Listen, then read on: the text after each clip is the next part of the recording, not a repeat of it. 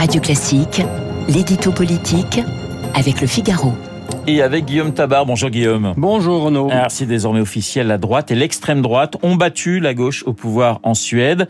Quel enseignement peut-on retirer de ce scrutin scandinave pour la France? Bah Écoutez, le premier, c'est de comprendre ce qui s'est passé.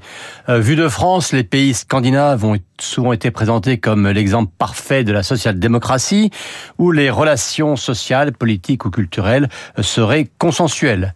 Eh bien, apparemment, les habitants sont revenus de ce modèle. La Suède a été marquée par une très forte poussée de l'immigration d'une population musulmane, et l'intégration, semble-t-il, a été ratée déstabilisant la société. Et eh bien, quand ces questions sont traitées, euh, ne sont pas traitées, voire carrément niées, il ne faut pas s'étonner que cela favorise une formation née à l'extrême droite. Euh, je dis née à l'extrême droite car, et c'est je pense le deuxième enseignement, euh, des formations issus d'une droite extrême, voire fascisante, c'est le cas en Suède, c'est le cas en Italie, ont su évoluer, ont su se normaliser, ont su attirer un électorat large, souvent populaire, et qui ne se sent aucun lien avec une filiation idéologique extrémiste ou fasciste.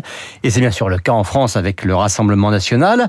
Et c'est ce qui explique que dans tous les pays, dont la France, eh bien, le vieux et paresseux logiciel dénonçant le péril brun ne signifie plus rien pour les électeurs. Alors Guillaume, en Suède, les droites modérées et extrêmes sont alliées. Est-ce que ça peut donner des, des idées à certains en France? Alors ça donnera bien sûr des idées à ceux qui prônent ce qu'ils appellent l'union des droites.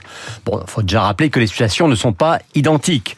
En Suède, hein, les démocrates, c'est leur nom, sont devenus le premier parti de la droite, mais ils ne conduiront pas le gouvernement.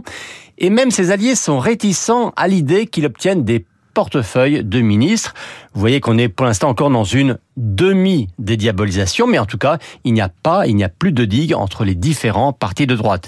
Et puis dans 15 jours, bien sûr, c'est l'Italie, où là, l'union se fait autour du parti issu de l'extrême droite, hein, Fratelli d'Italia, euh, dont la leader Giorgia Meloni sera sans aucun doute euh, chef du gouvernement. Allez, retour en France. Un tel scénario d'alliance entre toutes les droites est-il possible?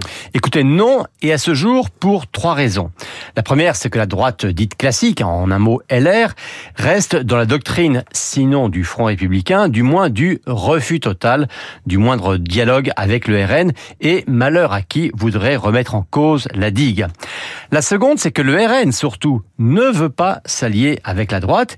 Il veut la remplacer. Et puis, sociologiquement, eh bien, aujourd'hui, les deux partis n'ont strictement rien à voir. Et enfin, la troisième raison, c'est que le seul parti qui veut l'union des droites, à savoir euh, Reconquête d'Éric Zemmour, est bien trop faible, trop marginal pour favoriser la moindre recomposition. Mais il y a cependant un paradoxe, c'est que ALR ou RN 100% des dirigeants sont contre, contre toute alliance, mais dans les deux cas, la moitié environ des électeurs, eux, sont pour.